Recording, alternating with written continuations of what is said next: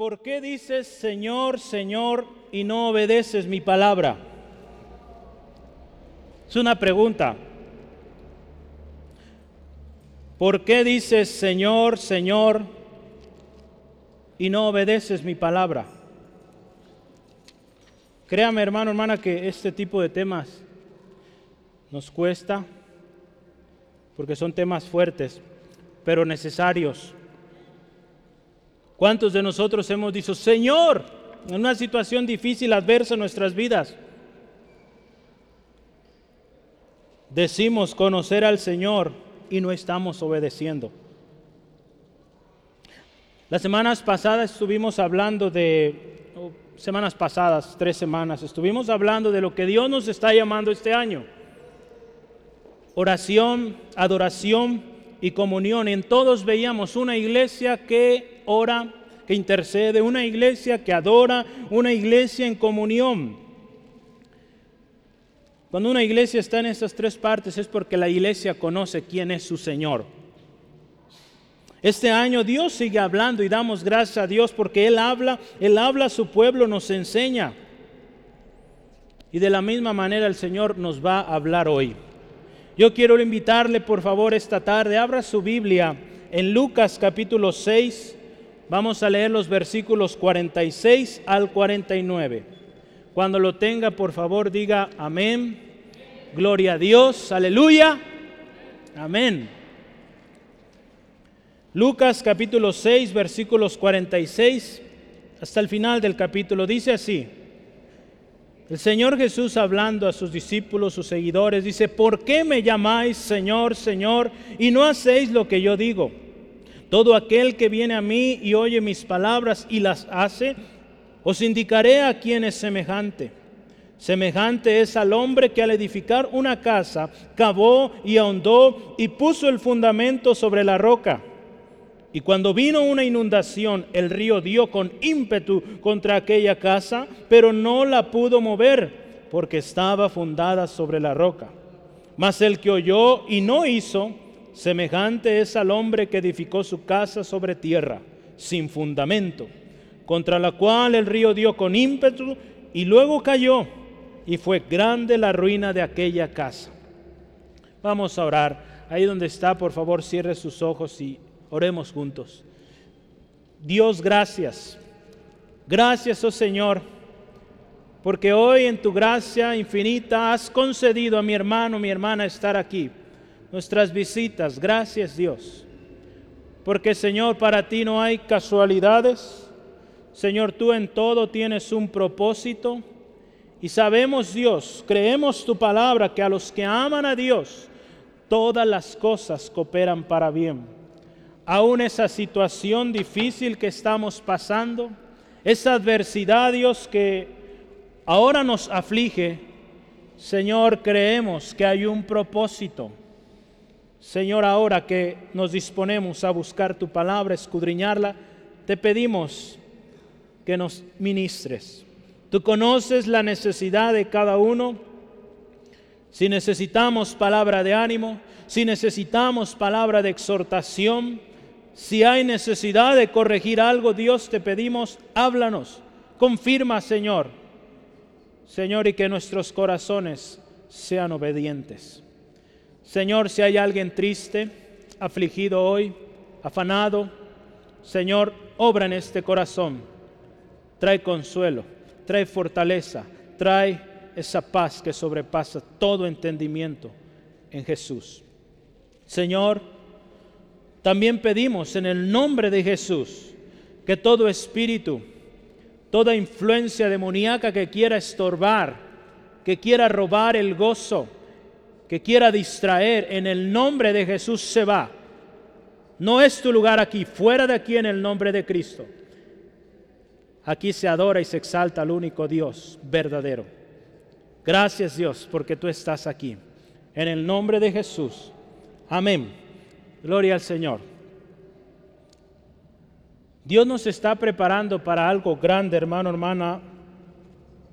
No será como nosotros esperamos o quisiéramos, será como Él quiere, ¿verdad? Hemos hablado de esto. La oración, la adoración y la comunión Es el enfoque de este año. Yo pregunto, ¿estamos obedeciendo? ¿Vamos a obedecer? Hoy vamos a hablar, fíjese, de algo que es Señor, Señor. ¿Qué significa decir Señor, Señor? Y usted ve ahí, hermano, hermana, cómo el Señor Jesús les dice así a estos hombres. Me llaman Señor, Señor, y no obedecen. Espero ese no sea nuestro caso. Y si lo es, pues gloria al Señor. Dios es grande en misericordia. Y hoy nos llama la atención a obedecer su palabra. Hoy vamos a hablar, hermano, hermana, cómo la prudencia de escuchar la palabra y hacer trae grandes recompensas. Quizá usted ya lo ha experimentado, ha hecho lo que Dios le ha enseñado en su palabra, ha escuchado el consejo de la palabra, pues nos va bien. Quizá también hemos experimentado la otra parte de la imprudencia, de la necedad, que no hemos querido obedecer y por lo tanto nos está yendo mal o nos fue mal. No sé cuál es la situación que usted y yo vivamos hoy, hermano, hermana, pero es muy probable que no obedecimos lo que Dios nos dijo antes. Y por eso está la situación. Gracias al Señor, aún hay oportunidad. Dios sigue perdonando. Verá, en la mañana estamos estudiando eh, un curso sobre consejería y hablábamos del perdón, cómo lidiar con el perdón. Johnny, ¿cuántos años tienes? 27 años. 27 años tiene nuestro hermano. El Señor Jesús en una ocasión le preguntaron, ¿cuántas veces vas a perdonar? ¿Verdad? Pedro, el valiente, Señor, ¿Solo siete veces? Jesús le dice hasta 70 veces siete. El Señor ahí nos está dando una lección que, pues incontables, incontables veces tenemos que perdonar. Nuestro hermano tiene 27 años. Imagínense, Johnny es muy buen bien portado, pero vamos a hacer un poco de matemáticas. Imagínense que Johnny, no sé, tres pecados al día que es poquito, ¿verdad? Muchos nosotros hacemos muchos más y el Señor nos sigue perdonando. ¿Cuántos pecados aproximadamente comete Johnny al año? Si hace tres por día. 365 por tres. Poco más de mil, ¿verdad? Vamos a decir mil. Hermano Johnny tiene 27 años, 27 mil. Le tengo una buena noticia. Dios te sigue amando, Johnny, y te sigue perdonando. Amén. Y a cada uno, hermano, hermana, el Señor nos sigue perdonando, aun cuando seguimos fallando y fallando. Y no son tres, son muchas veces más por día. El Señor sigue siendo fiel. Por lo tanto, hermano, hermana, hoy es día de, sí, exhortación. Yo le quiero decir una advertencia. El mensaje es fuerte. Si decimos que Jesús es nuestro Señor, este mensaje es para ti, hermano, hermana, para mí. ¿Cuántos aquí dicen Jesús es mi Señor? Aunque diga ay de mí, pero sí es mi Señor, pues hoy el Señor tiene para nosotros, hermano. Yo cuando estudiaba, meditaba esto, me quebrantaba al ver, hermano, hermana, cómo en áreas cuando decimos Señor, no estamos siendo leales, no estamos siendo obedientes al Señor y por eso estamos ahí. Y yo te quiero decir, si Jesús no es tu Señor, hoy puede ser el día de que Él sea tu Señor, que rindas a Él todo lo que eres, todo lo que tienes, te conviene, porque Él hace las cosas nuevas, en Él tu vida puede cambiar Aún y a pesar de las circunstancias puede haber una sonrisa en tu rostro, porque Él pagó por ti. Él dio su vida por ti, amigo, amiga. Él te ama. Y con ese mismo amor hoy nos enseña. Muchos hoy dicen, Señor, oh mi Dios, oh Dios mío. Esa frase muy famosa, ¿verdad? Oh my God en inglés. Para cualquier cosa o cualquier situación. Hoy vamos a hablar lo que realmente significa decir Señor. Yo le voy a invitar a poner mucha atención, no se distraiga, porque el Señor Jesús le va a hablar hoy a cada uno de ustedes y a mí también, a todos nos va a hablar. Porque estas son palabras del Señor Jesús, lo que usted y yo acabamos, acabamos de leer, son palabras del Señor Jesús y son para nosotros. Yo quisiera que empecemos con el primer subtema. Ahí usted tiene en, su, en sus notitas, dice, ¿por qué decimos Señor, Señor? Consideraremos los primeros dos versículos. Yo le voy a leer eh, este, este texto, pero en la versión, el mensaje en inglés. Eh, y, fíjese, me gusta esta versión porque hace algunos, eh, de alguna manera, adecuaciones para el lenguaje que usted y yo usamos en el día a día. Y este mismo texto dice así, ¿Por qué eres tan cortés conmigo, siempre diciendo, sí, Señor, así es, Señor, pero nunca haces nada de lo que te digo? Estas palabras que les hago no son meras adiciones a su vida, ni mejoras al estilo de vida del dueño de la casa. Son palabras fundamentales, palabras sobre las que edificas o edificarás una vida. Hoy en día, hermano, hermana, hay un mal uso de estas palabras, Señor, Señor, oh Dios, oh Dios mío. Y Jesús habla de manera fuerte a esta, a esta gente que lo rodeaba.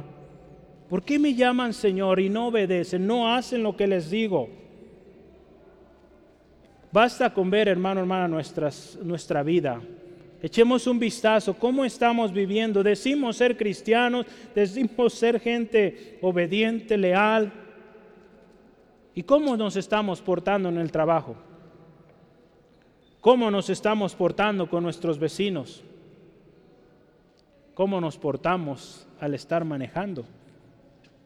Yo me ponía a meditar, soy muy desesperado, me desesperan los que van lento o que se meten de repente y uno se enoja. ¿A cuánto le ha pasado eso? A mí cada rato. Ahí nos enojamos y decimos, pues Dios quiere tratar con nosotros ahí también, hermano, hermana. Necesitamos ser formados, conformados a la imagen de Cristo y si decimos que Él es nuestro Señor, pues el carácter de Cristo debe verse en cada aspecto de nuestra vida. En todo, hermano, hermana. En el capítulo 6, si usted medita un poquito, al inicio del capítulo, Jesús está hablando ahí con los eh, escribas, con los fariseos, teniendo toda una eh, conversación sobre el día de reposo. Algunos han pensado que este texto que vemos hoy sobre los dos cimientos está hablando de los escribas y fariseos, pero no, esta enseñanza es a los que le seguían, entre ellos sus discípulos. ¿Cómo le puedo asegurar esto? Ve ahí Lucas 6:20. Lucas 6:20, un poco antes de nuestro texto. Dice ahí, alzando los ojos hacia sus discípulos, decía, ahí les habla de las bienaventuranzas, bienaventurados vosotros los pobres, porque vuestro reino, porque vuestro es el reino de Dios. Entonces, a partir de ahí el mensaje va a sus discípulos. Hoy hacia nosotros discípulos, seguidores de Cristo. ¿Sí, amén? Gloria al Señor. Hacía poco Jesús que había llamado a sus discípulos, ahí en el mismo capítulo 6 usted puede ver. Jesús se aseguraba de que estos discípulos eh, entendieran el significado de llamarle Señor, no nomás decirle Señor porque pues veían que la gente lo seguía, no, que ellos entendieran qué significaba decir Señor al Señor Jesús. Se trataba de una obediencia y rendición completa a Él y su palabra. Hermano, hermana, ser discípulo, ser cristiano, ser seguidor de Cristo, como usted quiera o queramos llamarnos, implica obedecer la palabra de Dios. Implica poner atención a lo que Dios dice. Allá muy arriba dice Jesús es el Señor, ¿verdad? Ya yo no alcanzo a ver, quizá los de atrás lo ven. Jesús es el Señor, lo creemos como iglesia y nos esforzamos y debemos cada día esforzarnos porque eso sea una realidad en todo lo que somos, lo que hacemos, lo que pensamos, lo que sentimos, en todo.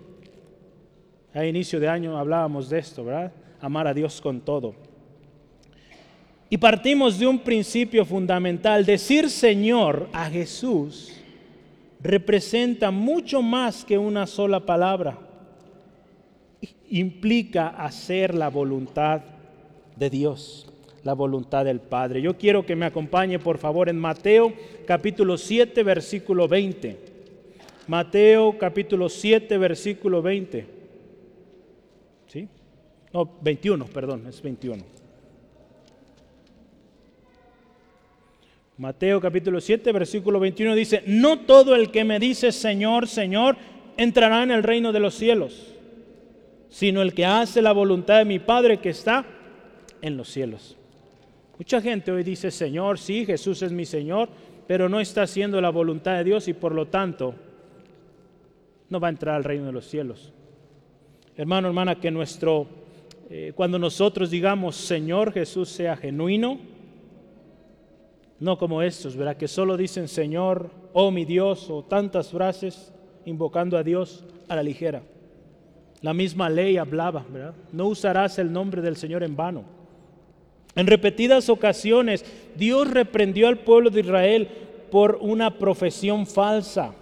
Decían ellos conocer a Dios, pero sus acciones no reflejaban que realmente conocían a Dios mucho menos le obedecían. Ahí yo quiero o tengo dos textos para usted. Isaías capítulo 29, versículo 13. Isaías 29, 13.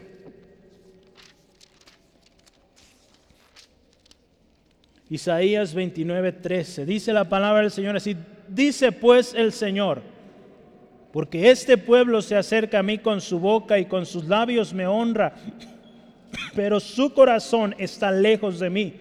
Y su temor de mí no es más que un mandamiento de hombres que les ha sido enseñado. Fíjese qué tremendo. De labios. Pero su corazón está completamente alejado del Señor.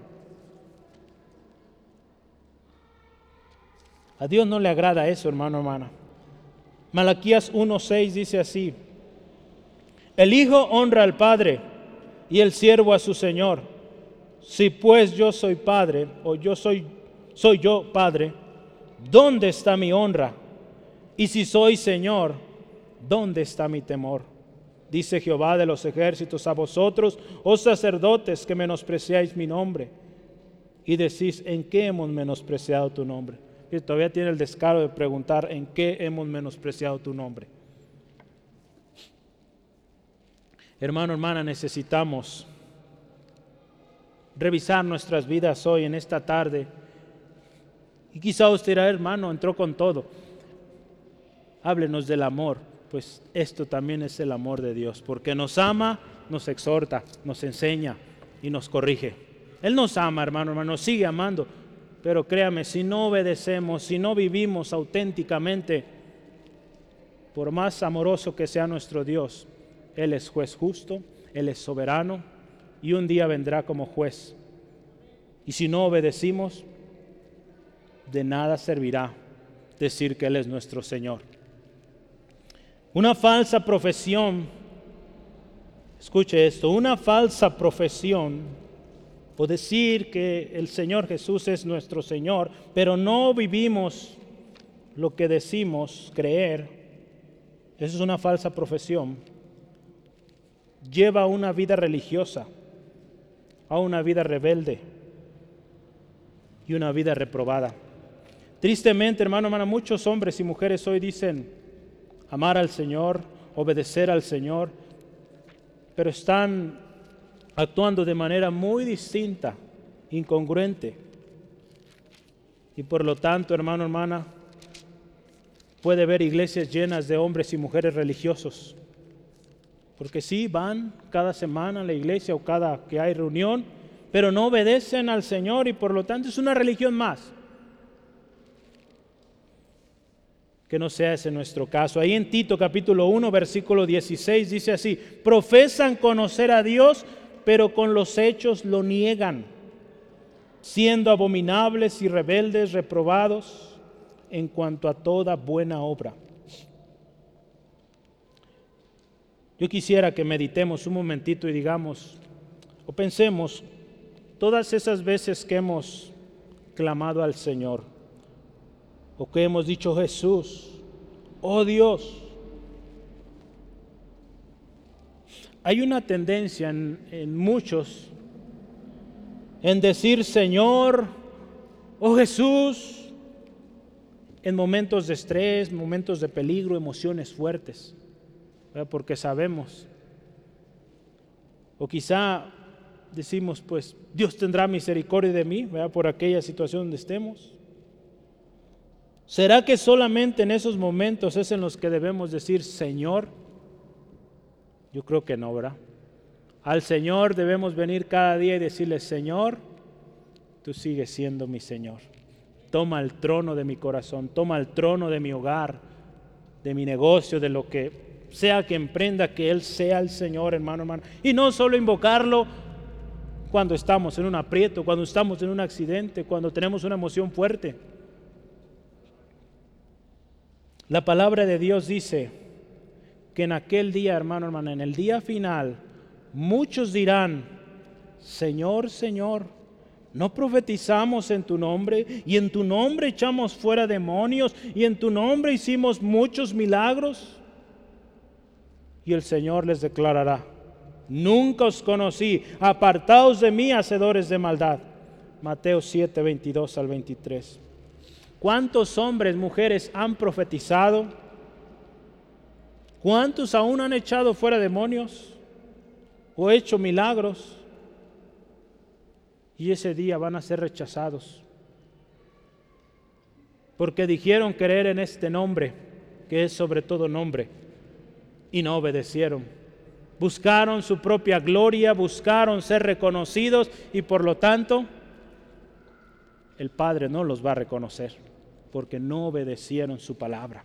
Entonces Dios hoy nos llama, hermanos, hermanas, a obedecer y necesitamos, hermano, hermana, conocer realmente a nuestro Señor.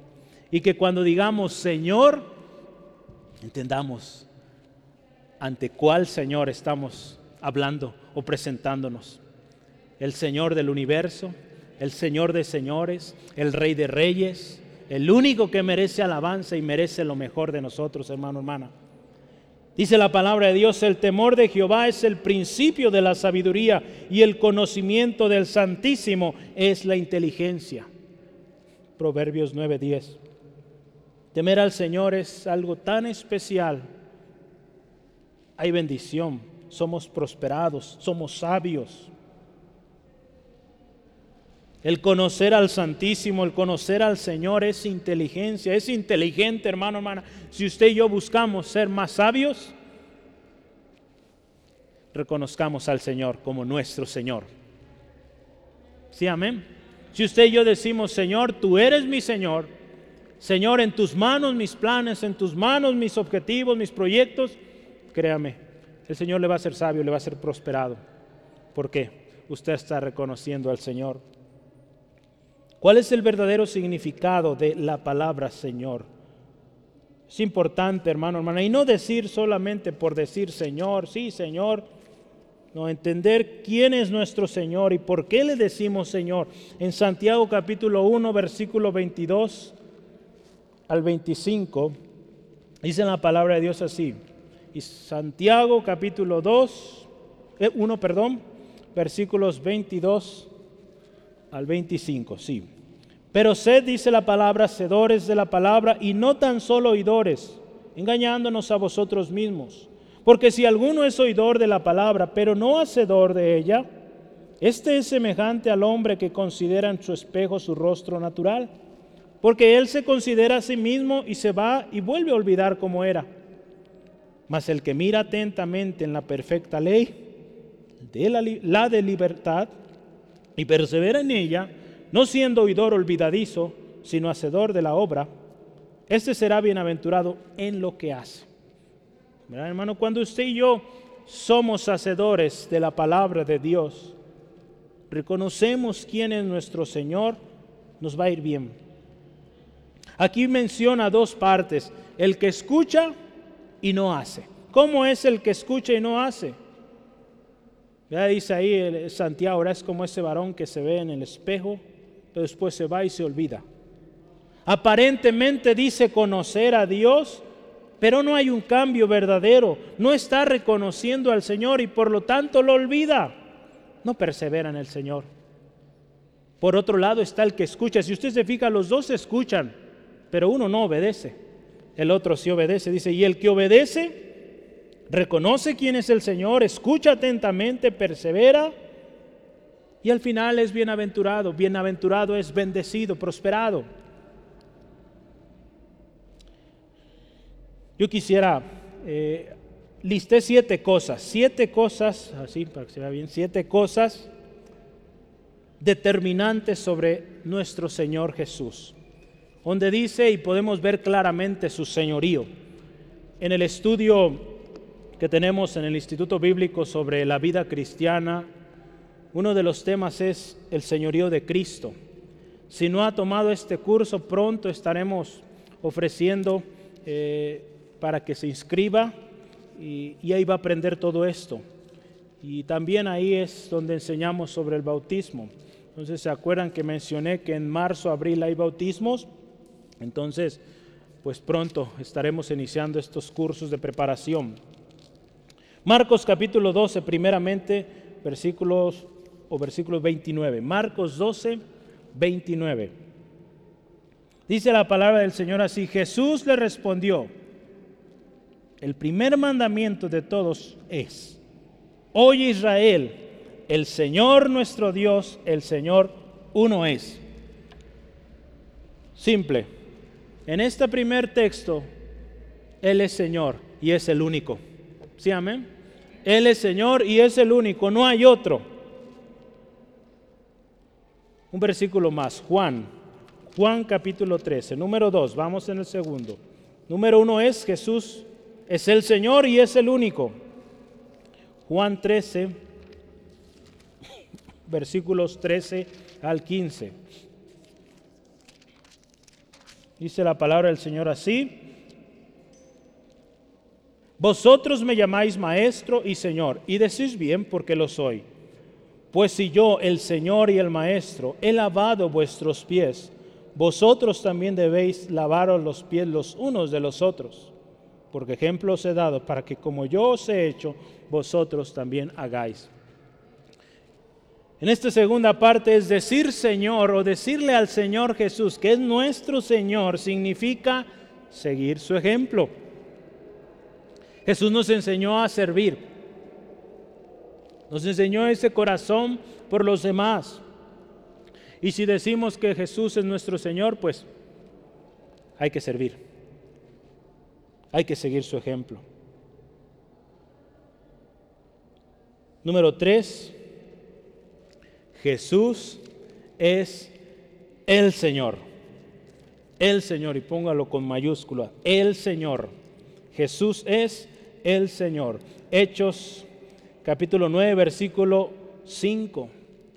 Cuando Pablo tiene este encuentro con el Señor Jesucristo, su primera pregunta al ver esta luz que resplandecía, dice, ¿tú quién eres, Señor? Él sabía que era algo sublime, algo soberano, y su primera reacción es, Señor, ¿quién eres? Entonces Jesús es el Señor. Después de que Pablo pregunta esto, Jesús le dice, yo soy Jesús, a quien tú persigues. Usted sabe el resto de la historia. Pero Jesús es el Señor, no hay otro. Número cuatro, Él es el Señor quien abre el corazón para recibir la palabra de Dios. Jesús es el Señor quien abre el corazón para recibir la palabra de Dios.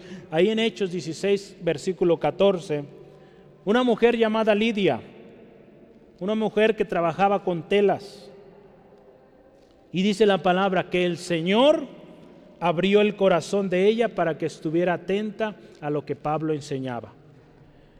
¿Qué nos dice esto, hermano? hermano? Es que nosotros no vamos a convencer. Nosotros no vamos a ser los que vamos a mover la gente a venir a Cristo, no, es el Señor, nosotros no. Entonces no desespere, siga confiando en el Señor, su Señor. y Él es quien mueve los corazones. En Lidia el Señor movió su corazón, movió su corazón a Dios. Y número 5, nadie puede llamar a Jesús Señor sino por el Espíritu Santo. Cuando usted y yo venimos a Cristo, el Espíritu Santo vino a nosotros y ahora podemos decir, Jesús es mi Señor.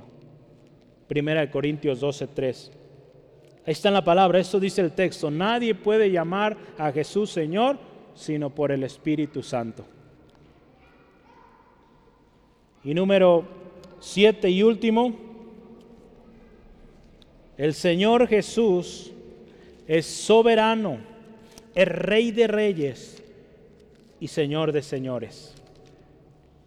Eso es nuestro Señor, hermano, hermana.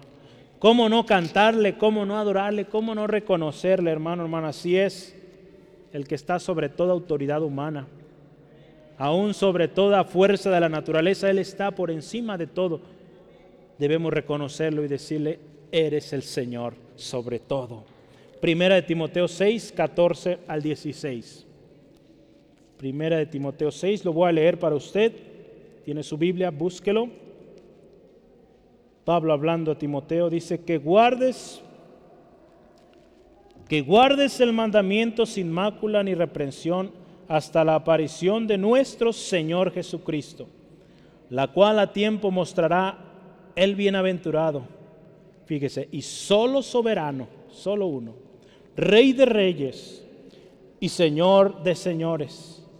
El único, fíjese, el único que tiene inmortalidad que habita en luz inaccesible, a quien ninguno de los hombres ha visto ni puede ver, al cual sea la honra e imperio sempiterno. Amén. El único hermano, hermana, el rey, el soberano, el Señor, Él es. Yo dije que era el último, ahora iban seis. Falta uno más. Siete. Jesús, el Señor, es nuestro ayudador. Sí, amén. Él es nuestro ayudador. Hebreos, Hebreos 13:6. Hay mucho más que podemos decir sobre el señorío de Cristo, pero tome nota ahí y le invito al curso, el curso de vida cristiana 1. Escríbase y ahí va a aprender mucho más. Hebreos 13, versículo 6 dice así la palabra de Dios. De manera que podemos decir confiadamente, el Señor es mi ayudador, no temeré lo que me pueda hacer el hombre. Fíjese, el Señor es nuestro ayudador. Gloria a Dios, Él es ayudador. Y qué hermoso saber que tenemos tal ayudador. Podemos decir como ahí en Hebreos, el escritor de Hebreos, podemos decir confiadamente, el Señor es mi ayudador. ¿Cómo, cuándo y qué tan frecuente usted y yo decimos Señor? o decimos, oh Dios, Dios mío, meditemos cómo y cuándo estamos llamando al Señor. Solo lo estamos llamando en tiempo de prueba o dificultad o también en las alegrías. Sea al Señor la gloria por siempre. Sea la alabanza al Rey. Cuando estamos tristes, decimos, sea la gloria, sea la honra a Él. Sí, amén. Estamos siendo constantes y firmes viviendo o viniendo a nuestro Señor para buscar su palabra y su dirección y hacer su voluntad. Cuando decimos que Jesús es nuestro Señor, hermano, hermana, es porque estamos sometidos a su voluntad, no a la nuestra. Ya no vivimos para nosotros, Ahora Cristo vive en nosotros y Él debe ser el que gobierne cada decisión, hermano, hermana. ¿Es así? ¿O necesitamos entregar el señorío a Cristo de nuestras vidas? En nuestro curso del instituto hablamos sobre entregar todo al Señor, que Él sea el Señor sobre toda área de nuestras vidas. Y ahí estudiamos diferentes áreas. Y cuando pasamos por ahí, hacemos una especie de examen de conciencia y meditamos qué áreas de mi vida no estoy entregando al Señor. Es sorprendente, ¿verdad? Cuando listamos ahí diferentes áreas de nuestra vida, y nos damos cuenta que en muchas de ellas Jesús no es el Señor. Y qué tremendo. Pero es bueno que identifiquemos y que lo sometamos al Señor. Digamos, Señor, perdóname, de ahora en adelante tú eres el Señor aquí. Y nadie más. Tú determinas, tú decides y tú eres el importante. Gloria a Dios. Eso es, hermano, hermana. ¿Por qué decimos Señor, Señor? En su siguiente tema, ahí en sus hojitas, vamos a hablar de los ejemplos que Jesús eh, enseñó a estos hombres, hoy a nosotros. Y él da los dos ejemplos del que escucha, o de hecho ambos escuchan, pero hay uno que obedece y uno que no obedece. Vamos a ver primero el que obedece. ¿Cómo es el que obedece? Dice ahí la palabra de Dios, semejante es el hombre que al edificar una casa, dice, cavó y ahondó y puso el fundamento sobre la roca. Y cuando vino una inundación, el río dio con ímpetu contra aquella casa, pero no la pudo mover porque estaba fundada en la roca. Jesús comienza a explicar la parábola de los dos eh, cimientos.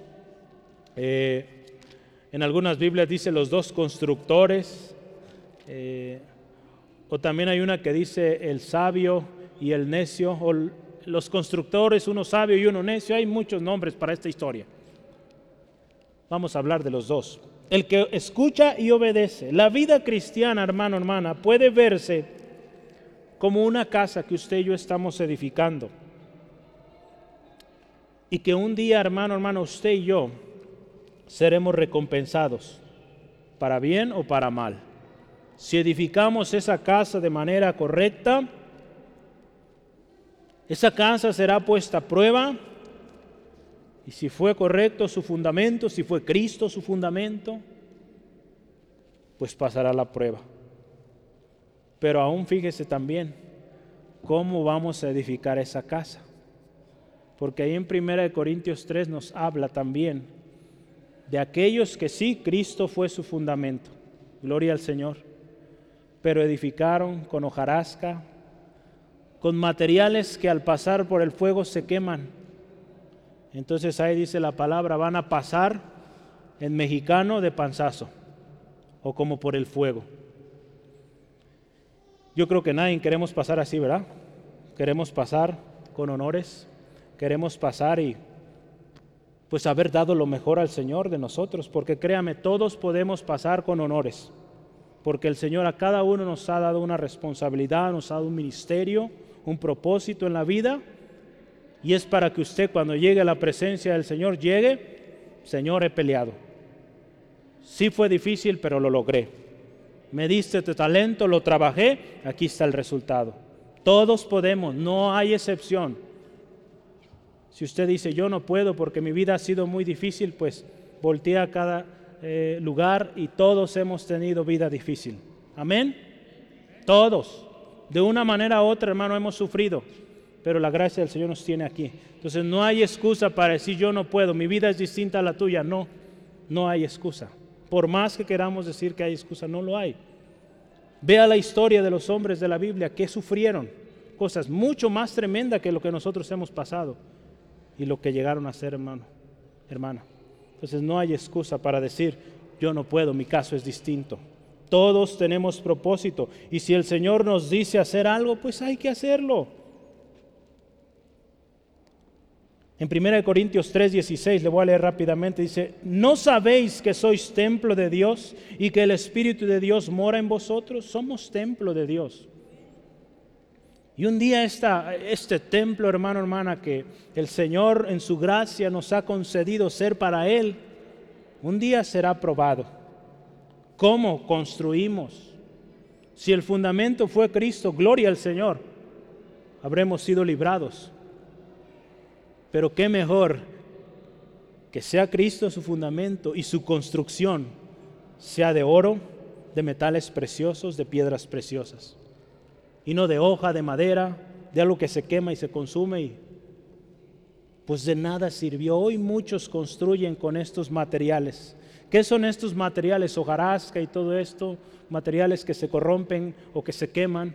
Pues son emociones. En muchos lugares se habla de cosa emocionante, mucho, o quizá se hablan de temas que nada que ver con la palabra. Sí, pues quizá ayudan, son psicología y Dios en su gracia lo permite, pero no están hablando los principios, no están hablando todo lo que Dios dice en su palabra, se basan nomás en lo mínimo.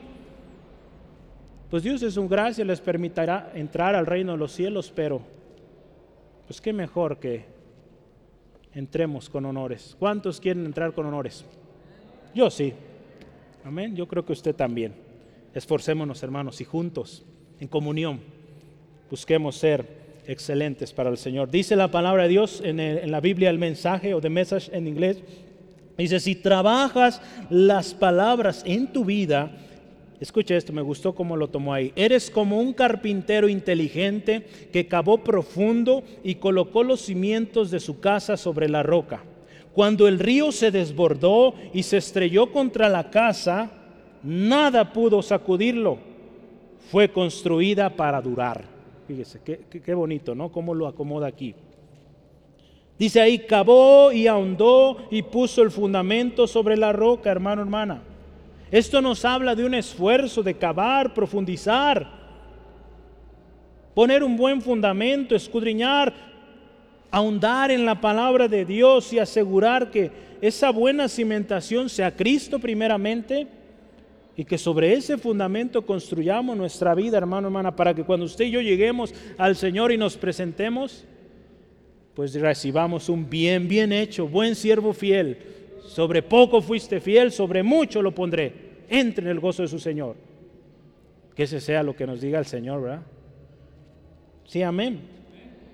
Ahí en segunda de Timoteo capítulo 2 versículo 15, este versículo lo he dicho, si mil veces no lo he dicho, yo creo que mil doscientos, pero lo seguiré diciendo. Segunda de Timoteo 2.15 y vamos a leer el 19 también. Procura con diligencia presentarte a Dios aprobado como obrero que no tiene de qué avergonzarse, que usa bien la palabra de verdad.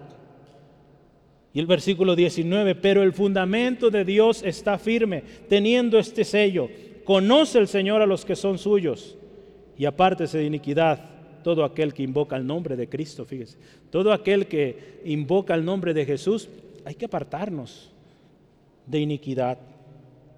El hombre que construye de esta manera ahondando, cavando, poniendo el fundamento sobre la roca, es considerado un hombre prudente. Mateo cuando escribió esta historia, él usó la palabra prudente, ahí en Mateo 7:24. La palabra de Dios en Proverbios 14 nos dice que el sabio teme y se aparta del mal, mas el insensato se muestra insolente y confiado.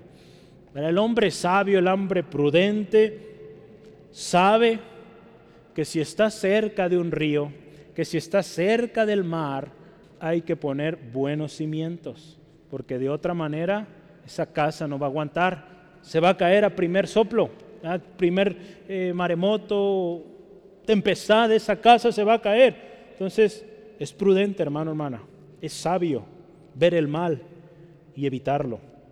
El hombre que conoce a su Señor pone un buen fundamento y esto es porque conoce las palabras de su Señor y las obedece. Cristo es la roca, hermano, hermana, sobre la cual usted y yo construimos nuestra vida, nuestra familia, la iglesia. En una ocasión Jesús pregunta a sus discípulos, ¿quién dice la gente que soy yo? Y ahí recibió una serie de respuestas. Unos Elías, otros Jeremías, otro este, aquello, alguno de los profetas. ¿Y ustedes? ¿Quién dicen que soy yo? Pedro, tú eres el Cristo, el Hijo del Dios viviente. Y fíjese, algo muy importante. Jesús le dice en el versículo 18 de Mateo 16, sobre esta roca edificaré mi iglesia. Sobre esta roca edificaré mi iglesia.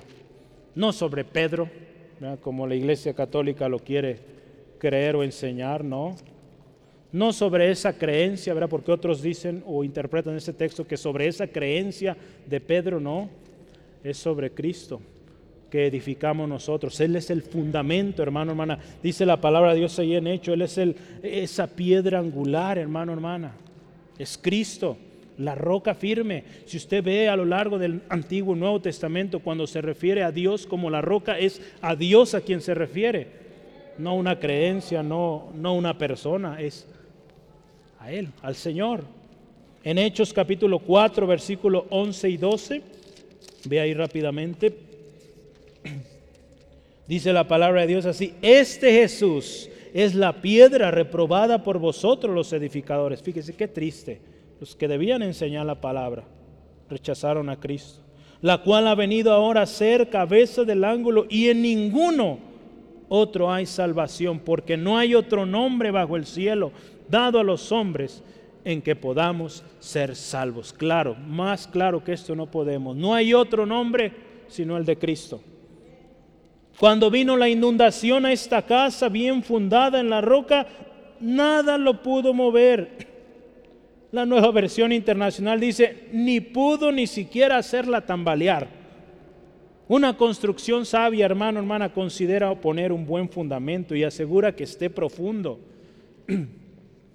A usted quizá le ha tocado construir una casa. ¿A quién le ha tocado construir o ser parte de la construcción de su casa? ¿Sí? A uno nos ha tocado la bendición y qué tremendo, ¿verdad? Cómo gasta uno ahí tirando el dinero a la tierra, ¿verdad? Tirando piedras ahí, un montón de piedras, pero ese es el buen fundamento. Si usted pone buena inversión en el fundamento de esa casa, van a pasar décadas firme, firme, no se va a caer. Sobre todo en los lugares, regiones donde hay mucho temblor. Allá donde viven mis papás en Autlán, allá, pues no sé si diario, pero es muy frecuente los temblores. Entonces allá las casas tienen que tener un muy buen fundamento porque de otra manera, pues al primer temblor se cae. Entonces, gloria al Señor. Dios nos da una enseñanza tremendo con esto. Una construcción sabia, escuche esto, una construcción sabia utiliza los mejores materiales. O un constructor, si usted y yo somos constructores, creo que vamos a usar los mejores materiales y yo le animo, hágalo así. ¿Por qué? Fíjese, quiero leerle un texto, hace rato lo mencioné, en Primera de Corintios 3 habla de esa construcción. Cristo es el fundamento, pero si no edificamos con buenos materiales, no vamos a recibir la misma recompensa que el que construye con buenos materiales. ¿Sale? Entonces usted está construyendo y Cristo es su fundamento bien hecho. Pues no se quede ahí, construya. Construya y construya con materiales buenos. Gracias al Señor no necesita pagar por ellos. Cristo ya lo pagó. El Espíritu Santo está con usted y le va a revelar, pero tiene que esforzarse y buscar esos materiales. Primera de Corintios 3, versículos 12 al 15. Escuche muy atento, por favor.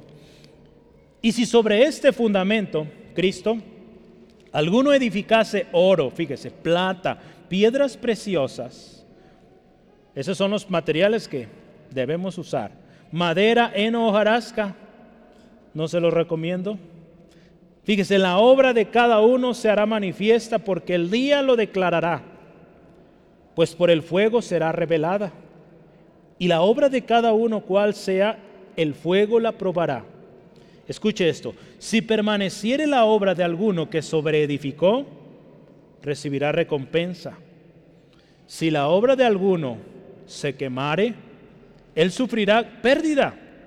Si bien él mismo dice será salvo, sí, aunque así como por el fuego. Le decía en lenguaje mexicano, pues va a pasar de panzazo. ¿Sí? ¿Sabe qué es eso? ¿Verdad? Sí entiende eso, ¿no? o no entiende. Bueno, nuestra hermana de Venezuela, quizá no, ¿verdad? ¿No, no ha escuchado eso? ¿Sí? Apenas, apenitas pasar, ¿verdad? Apenas, apenitas va a pasar. Pues creo que no es, y nadie queremos eso. Queremos pasar bien, Y con un buen resultado, pues edifiquemos con oro, con plata, piedras preciosas. Algún día tendremos la oportunidad Hace casi un año hablamos de eso en el estudio bíblico los jueves. Puede buscar ahí. Creo que se llama sobreedificando eh, el tema. Puede buscarlo ahí en las redes y ahí lo tenemos. Esta casa no cayó porque estaba fundada sobre la roca. La nueva versión internacional dice porque estaba bien construida. La versión del mensaje dice fue construida para durar. La vida que está fundada en Cristo, la roca inconmovible, está destinada para durar, hermano, hermana. ¿Es Cristo el fundamento de tu vida, de tu familia, de la iglesia en que perteneces? Obedezcamos sus palabras pongamos el fundamento que es Cristo y sobreedifiquemos con los mejores materiales. ¿sí? Para finalizar el último tema, el que escucha y no obedece, este también escucha. Pero fíjese, dice así, pero si solo usas mis palabras, fíjese la versión, el mensaje, dice así, pero si solo usas mis palabras en estudios bíblicos y no las incorporas en tu vida, Eres como un carpintero tonto que construyó una casa, pero se saltó los cimientos. Fíjese, qué tremendo. Cuando el crecido río azotó, se derrumbó, se derrumbó como un castillo de cartas. Fue una pérdida total. ¿Alguien de ustedes ha construido sus castillitos con cartitas? ¿Sí? ¿Alguien? Ah, eso es de papel. Sopla y eso se cae, no dura. Fíjese cómo usó esta versión, dar esto lenguaje tan simple, eh, práctico. Entonces, quien construye de esta manera, sin considerar el cimiento, ignorando el cimiento, la primera se va a caer. Dice la palabra ahí, edificó su casa sobre la tierra, en Mateo dice sobre la arena, sin fundamento. Entonces, esta edificación Podemos verla así, hermano, hermano. Hay una imagen muy bonita, no alcancé a ponerla, pero busque ahí caricatura de los dos cimientos. Búsquelo ahí, ahorita no, al final, cuando esté en su casa. Eh, hay una caricatura, pero eh, muestra este, estas dos eh, construcciones. Usted ve ahí el que está construyendo sobre la roca, está un hombre casi apenas si puede caminar y pone una piedra el otro está ya en la arena construyendo la casa con palos y todo, pero rapidísimo acabó, cuando el otro apenas va poniendo los primeros cimientos. La casa de sobre la arena ya terminó. ¿Qué nos dice esto, hermano, hermana? Aparentemente vemos una construcción rapidísima. Da la carrera, pero no consideró el cimiento. Entonces esa edificación se podrá ver bonita, que bien rápido la construyeron, como decimos aquí, bien rápido, pero sin fundamento. Entonces el hombre que edifica de esta manera sobre la tierra es considerado, dice en Mateo, como un insensato. Entonces, de nada sirve construir sobre arena si hermano, hermana, el primer viento, el primer tempestad de esa edificación se cae. En Mateo 7, 26, si está notando la misma historia. El hombre necio se cree sabio en su propia opinión, hermano, hermana. Confía en su propio corazón. Ayer dábamos consejos a, una jovencita quinceañera y le dábamos este consejo. No confíes en tu corazón. No confíes en tus corazonadas, como a veces decimos. No confíes en tus emociones, confía en Dios, porque Él no falla. Nuestro corazón es engañoso nuestras emociones cambian. No tenemos que basar nuestras decisiones en eso. Tenemos que basarlas en nuestra confianza en Dios, en la búsqueda de su voluntad. De otra manera, estamos destinados al fracaso. Sí, amén, nuestras emociones cambian. Un momento estamos alegres y al otro tristes. Así es nuestra naturaleza, somos seres humanos. Cuando vino la inundación, esta casa cayó. El hombre, eh, hay un texto ahí que si gusta tome nota, vamos a darle dos, por favor, ya di dos textos ahí. Ah, ahí nos quedan proverbios, si gusta notar sobre el hombre necio que considera su propia opinión, el que confía en su corazón. Y una más dice, el necio pone su fundamento en lo visible, quiere que lo vean, quiere que lo admiren, en las riquezas, en su propio ego, en sus deseos carnales y en aquello que lo hace ver bien para los demás. El necio así construye, haciéndose el importante, creyéndose más que los demás y tanta cosa. Sin fundamento, sin fundamento, su destino pues la destrucción. Lucas 12, 20 al 21.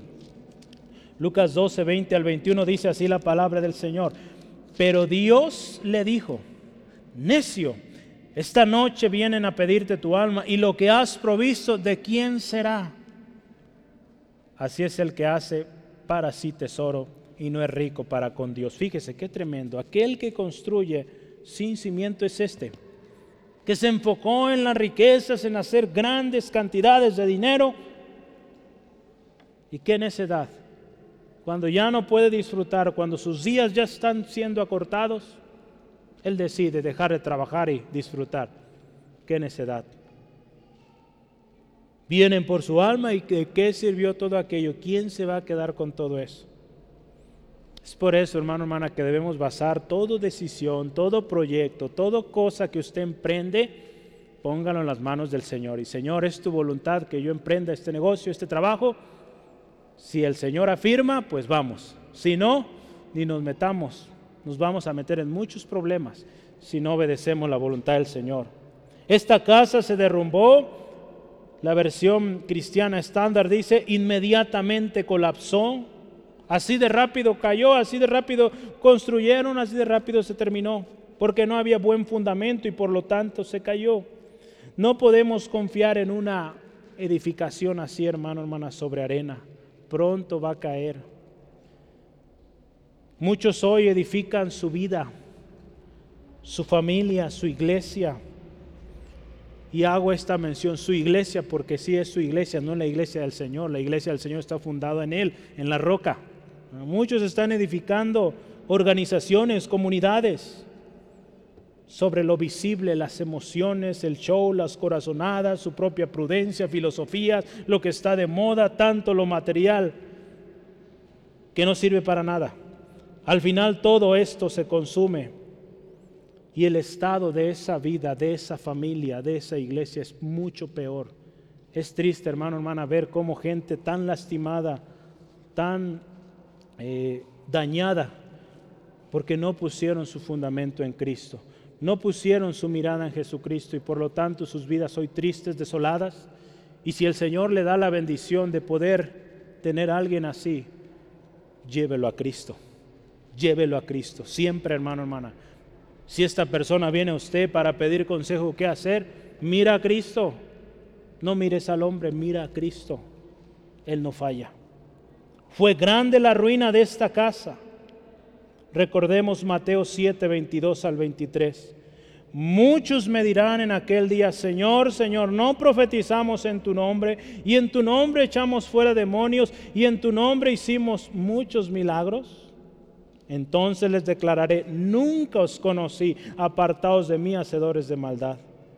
Estos son los que edifican sobre arena. Escucharon la palabra, sí escucharon, pero no obedecieron. Tuvieron la oportunidad, al igual que usted y que yo, hermano, hermano, pero no obedecieron. Escucharon solo la palabra y la trataron de adaptar a sus necesidades, a su corazón pecaminoso. El juicio de Dios, hermano, hermana, es para aquellos que han desobedecido, aquellos que han torcido la palabra de Dios. Aquí en la tierra hay juicio, pero lo más tremendo es que la eternidad será un juicio que por más que quieran detener, no podrán. Romanos 1, 21 al 25.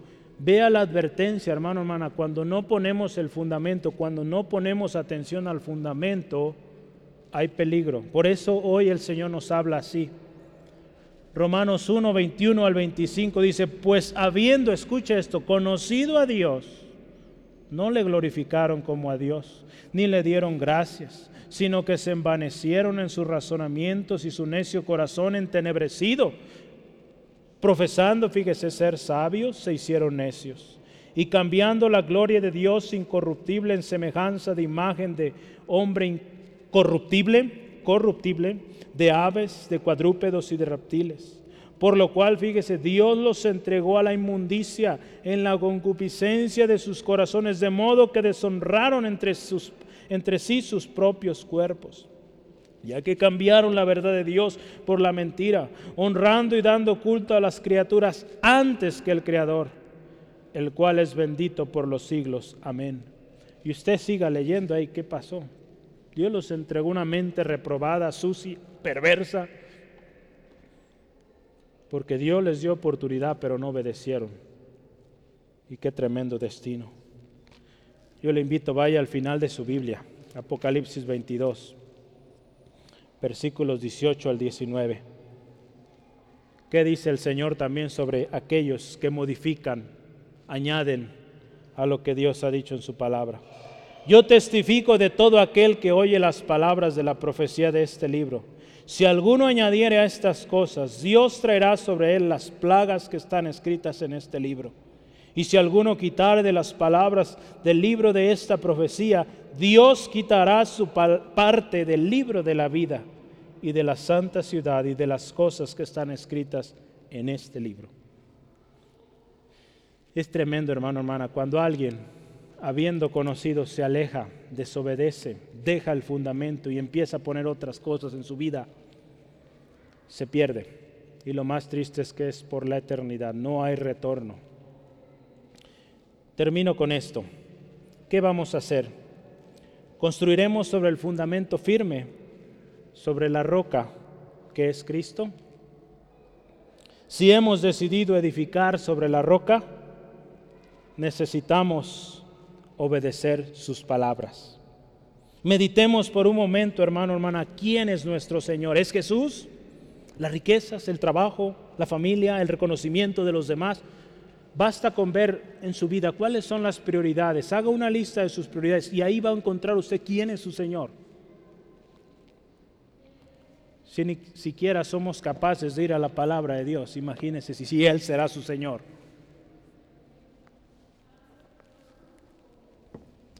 Hermano, hermana, si hemos decidido edificar sobre el fundamento que es Cristo, la roca, necesitamos obedecer. Yo le animo, meditemos esta tarde cuántas veces hemos dicho que Jesús es nuestro Señor y no hemos actuado acorde a ello. Recordemos que Jesús es el Señor y no hay otro. Hoy la pregunta que Dios nos hace a nosotros, hermano, hermana, y créame, yo le decía al principio y le advertía, es algo fuerte, pero Dios nos dice así, ¿por qué me dices Señor, Señor y no obedeces? Muchos de nosotros hemos estado recibiendo cada semana una exhortación del Señor y no estamos obedeciendo. Si sigue así, hermano, hermana, las cosas no se van a arreglar, al contrario, van a empeorar. Yo estoy seguro que cada domingo, cada vez que usted va a la palabra, el Señor le indica cosas que necesitamos corregir todos, hermano, hermana. Por eso vamos a la palabra, porque la palabra nos edifica, nos instruye, nos exhorta, nos redarguye. Pero si no obedecemos, la cosa va a ir peor. Si decimos que Jesús es nuestro Señor, obedezcamos, edifiquemos sobre la roca. El que escucha la palabra de Dios y obedece es prudente. Ninguna inundación, ninguna tempestad podrá derribarlo, porque estará construyendo una edificación eterna. El que escucha la palabra de Dios y no la obedece es necio las inundaciones, las tempestades le van a fatigar y le van a causar mucho daño mientras viva. Y lo más tremendo es que cuando muera el sufrimiento sigue y va a ser por la eternidad si no obedece. ¿Cuál será nuestra decisión hoy, hermano, hermana? Yo quiero animarle, decidamos hoy construir sobre este fundamento, sobre Cristo. La roca requiere un esfuerzo requiere ahondar, cavar, pero vale la pena porque al final hay bendición, hay vida eterna, hermano, hermana. Estará por la eternidad con aquel que es su Señor. Yo le invito hoy, dígale a Jesús, sé mi único, suficiente y absoluto Señor. ¿Qué le parece? ¿Lo hacemos? Cierre sus ojos, por favor, ahí donde está y vamos a orar. Reconociendo, yo estoy seguro, hoy Dios a cada uno nos habla. Si algo he hecho yo cada vez que me paro delante de ustedes, yo he orado antes y le he dicho, Señor, muéstrame qué necesito yo aplicar de esto en mi vida. Y créame que Dios siempre me ha mostrado algo que necesita cambiar. Por eso le digo, hermano, hermano, es algo fuerte, porque a mí me confrontó como familia, como iglesia, áreas de nuestras vidas en estos diferentes círculos. Necesitamos un cambio, queremos ver la gloria de Dios manifiesta. Necesitamos obedecer. Si decimos que Jesús es nuestro Señor, hay que obedecerle. Porque de otra manera, hermano, hermana, el destino es el peor Señor, te damos gracias en esta tarde por tu palabra fiel. Tu palabra, Dios, que no cambia. Eso es lo más especial. Esta palabra fue de exhortación. Fue una palabra fuerte para tus discípulos en aquel momento, pero ellos entendieron. Sí, algunos. Pedro te negó. Todos corrieron cuando te llevaron a la cruz. Fallaron en ese momento, pero recordaron quién era su Señor. Justo después que tú partes al cielo, estos hombres dieron todo por ti, Señor. Dieron su vida completa, muriendo de maneras muy duras que ninguno de nosotros hemos experimentado. Pero porque su fundamento estaba firme Cristo Jesús, su Señor. Y hoy nos llamas que si decimos ser siervos tuyos, si nosotros decimos que tú eres nuestro Señor, tenemos que obedecer, aunque nos cueste, aunque perdamos aquello que aparentemente amamos tanto, que seamos obedientes a tu palabra, a tu consejo, Dios. Señor, yo le animo, hermano, hermana, en este día, si hay algo que el Señor le está revelando, en el cual Él no ha sido el Señor de esta área, pídale perdón, pidamos perdón y reconozcamos que necesitamos entregar esa área a su señorío. Si ha sido nuestro trabajo, si ha sido nuestra misma persona, nuestra, nuestro físico, quizá nuestro ministerio, Hemos pensado que eso es lo importante, más que obedecer a Dios, estamos mal y hay que corregir. Dios nos ha hablado de muchas maneras y necesitamos corregir. Aún hay oportunidad. Y este año el llamado del Señor es a buscarle con todo, porque Él va a hacer cosas grandes. Vamos y obedezcamos su palabra. Pidamos perdón cuando hemos dicho Señor solo cuando nos conviene. Y comencemos a hacer compromiso de buscar y hacer su voluntad. Un compromiso de buscarle cada día más hasta conocerle. Porque cada día le conoceremos más y más y llegaremos a la plenitud cuando estemos con Él. Y también, hermano, hermana, yo le invito, hagamos compromiso de hablar de nuestro Señor, del Señor Jesús. Si nos hemos avergonzado, pidamos perdón, porque no reconocimos a nuestro Señor. Los discípulos, mismo Pedro, quien dijo que le amaba, que le amaría hasta el fin y que si era necesario morir por él, él lo haría, le negó. Pero gracias a Dios, Pedro reconoció a su Señor. Y un día sí dio su vida por su Maestro, por su Señor. ¿Cuántos de nosotros estaríamos dispuestos a dar nuestra vida misma por el Señor? Cuando a veces no estamos dispuestos a dar ni 15 minutos de nuestro tiempo para leer la Biblia. Es tiempo de compromiso, hermano, hermana, y medite. Pidamos cuenta, pidamos perdón al Señor, arreglemos nuestras cuentas con Él. hay promesa aún. Si Él es nuestro Señor, Él es nuestro ayudador. Así que no está solo. Si su situación parece la única, no ha escuchado nadie más con esa situación, Dios le dice que Él es su ayudador. Si Él es su Señor, Él será su ayudador, Él será su proveedor, su protector, su pronto auxilio, su torre fuerte, su sanador, su restaurador. Si Él es su Señor. Mientras usted ora y arregla cuentas con el Señor, si ya lo hizo, dele gracias porque Él le ama y extiende sus manos a usted y le perdona. Yo quiero dirigirme a usted que nos acompaña quizá por primera vez. Y te pregunto, amigo, amiga, ¿quién es tu Señor? ¿Cómo está tu vida? ¿Cómo está tu casa?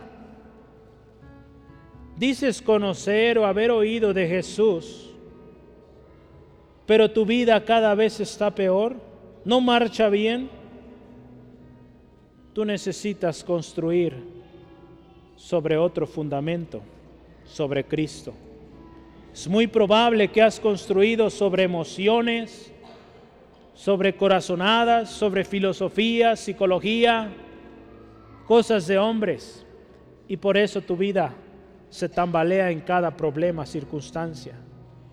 Yo te invito hoy, dile a Jesús que sea tu Señor, que sea el centro de tu vida, el fundamento de tu vida, de tu familia. Y ese Jesús, si tú construyes sobre Él, sobre esa roca, tu edificación no caerá. Tu casa no se derribará y podrás vivir seguro y confiado, aun cuando a tu alrededor haya tormenta, haya dificultad. Ven hoy a Jesús y comienza a construir un nuevo edificio firme y eterno. Si tú quieres hacerlo, dile así a Jesús. Con todo tu corazón, dile así. Jesús, te necesito.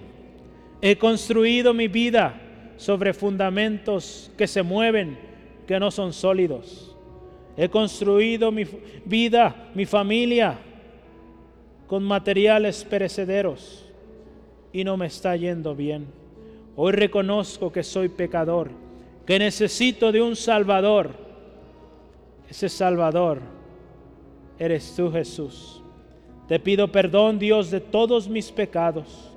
Límpiame Hoy yo digo, Jesús, sé mi Señor, mi único, suficiente y absoluto Señor sobre todo lo que soy, todo lo que tengo, todo lo que pienso, todo, todo en mi ser. Sé tú el Señor.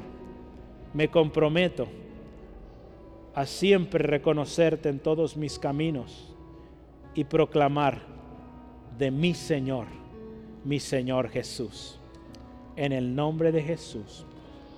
Amén, amén. Gloria al Señor.